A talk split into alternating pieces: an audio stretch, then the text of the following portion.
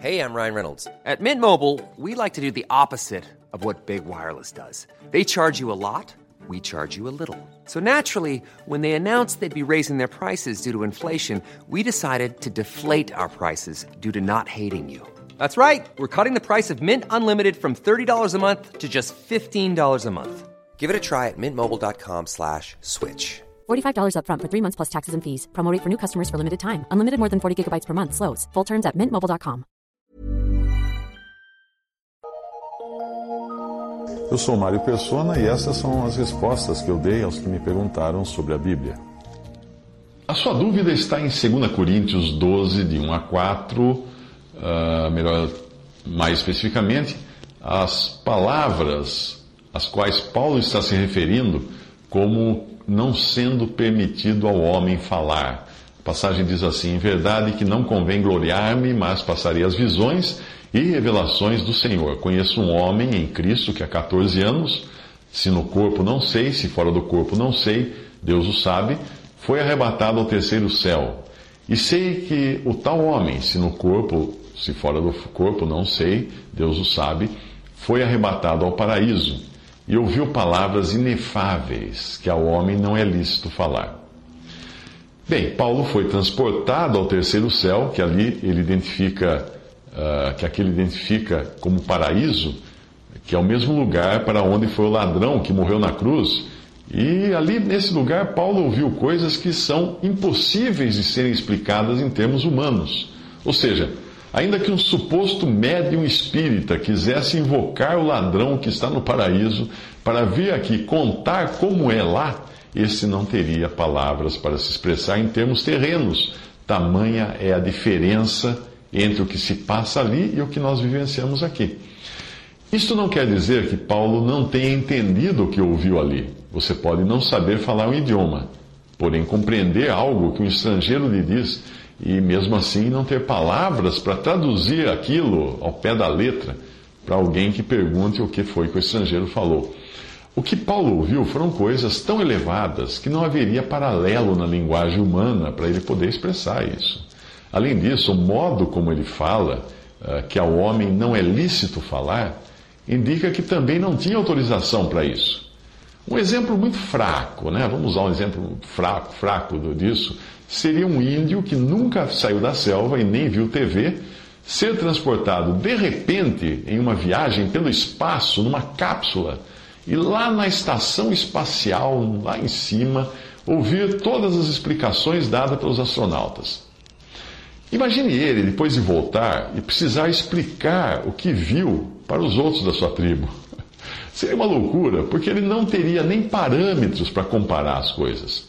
É por isso que os índios da América Central, quando viram os primeiros espanhóis montados em cavalos, e naquela época não existiam cavalos nas Américas, eles acharam que cavalo e cavaleiro era uma coisa só. Isto é, pensaram que fossem homens gigantes com quatro pernas. E aí eles logo se prostraram aterrorizados, achando que estavam diante de deuses, porque lá eles não tinham cavalos, lá eles não montavam animais. É por isso que não, nós não devemos dar crédito a esses testemunhos, entre aspas, de pessoas que dizem ter ido ao céu, ao inferno e saem por aí escrevendo livros, dando palestras. Se Paulo, que realmente, verdadeiramente foi arrebatado ao terceiro céu, disse ser impossível expressar em linguagem humana o que ele ouviu ali, quem essas pessoas acham que, acham que são para se considerarem aptas a revelar o que viram nesses lugares, que na verdade elas nem foram. Mesmo as visões gloriosas que nós encontramos nas Escrituras, descritas pelos profetas do Antigo Testamento e por João também no livro do Apocalipse, acabam sendo transformadas em linguagem simbólica por faltarem elementos terrenos para explicá-las. E veja também que Paulo toma tanto cuidado ao contar o que aconteceu com ele que ele nem mesmo diz, eu fui ao paraíso. Não. Ele coloca tudo numa terceira pessoa, dizendo: Conheço um homem em Cristo que há 14 anos, se no corpo não sei, se fora do corpo não sei, Deus o sabe, foi arrebatado no terceiro céu. A, responsa a, possibilidade, a possibilidade da sua carne se gloriar do que aconteceu com ele era tão grande que ele toma o maior cuidado e mesmo assim logo em seguida ele já fala do espinho na carne. O espinho que ele tinha na carne para impedi-lo de se gloriar em razão da sublimidade e importância das muitas revelações que lhe foram dadas. É aí que fica ainda mais absurdo. Nós vemos cristãos que rejeitam os escritos de Paulo como sendo opinião pessoal de um velho machista. Obviamente, quem é espiritual irá entender quão elevadas foram as revelações que este servo de Deus recebeu, eh, dentre elas a revelação da igreja. O segredo que ficou escondido nos séculos anteriores uh, e revelações outras também que, evidentemente, não eram compreendidas nem no próprio tempo de Paulo. No capítulo, no último capítulo da sua última carta de 2 Timóteo, ele conta que tinha sido abandonado por muitos. E ainda existe quem tente lançar descrédito sobre as epístolas de Paulo, citando o que e usam a passagem de Pedro. Olha que interessante. Aquilo que Pedro diz como se o próprio Pedro estivesse criticando o que Paulo dizia. Pedro não estava criticando. 2 Pedro 13, de 15 a 16, ele diz assim: e tende por salvação a longanimidade de nosso Senhor, como também o nosso amado irmão Paulo vos escreveu, segundo a sabedoria que lhe foi dada, falando disto como em todas as suas epístolas, entre as quais há pontos difíceis de entender, que os indoutos e inconstantes torcem, e igualmente as outras escrituras, os indoutos e inconstantes torcem, e igualmente as outras escrituras para a sua própria perdição.